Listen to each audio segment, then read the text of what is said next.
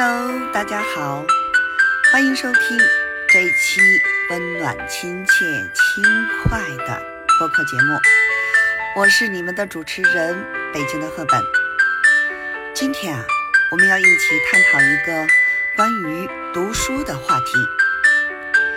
在面对文学名著时，我们是选择精读还是泛读呢？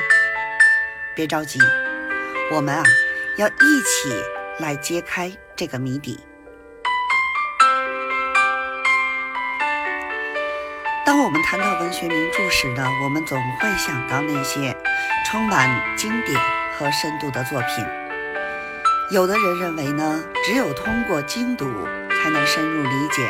和体味其中的思想和美，而另一方面呢，也有人主张泛读，认为阅读更多不同的作品可以拓宽视野和丰富阅读经验。那么我们对此的观点是具体情况具体分析。首先呢，我们来看看精读的好处。通过精读呢。我们能够更仔细地品味作品中的精华所在，我们可以沉浸在作品的结构、语言、主题等各个层面中，深入思考与作品相关的哲理和价值观。精读呢，可以帮助我们更好地理解作者的用心和意图，以及呢作品背后所传递的信息和情感。这种深入的体验呢，能够让我们更好地欣赏文学之美，丰富我们的内心世界。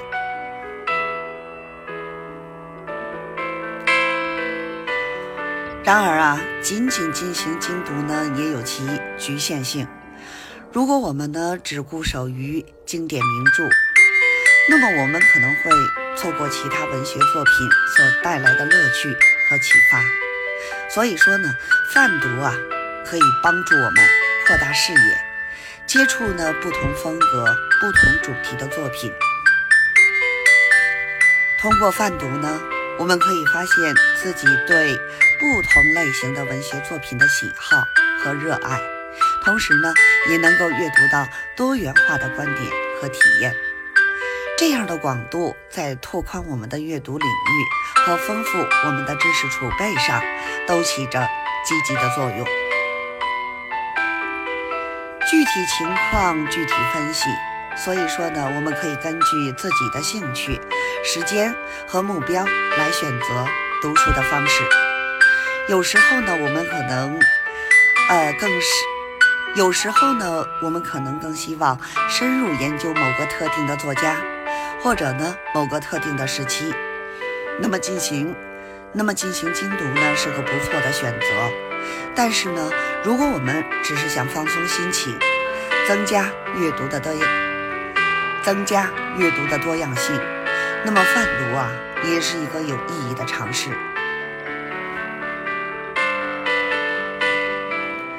除了读书方式的选择呢，我们还要注意在阅读过程中保持轻松愉快的心态。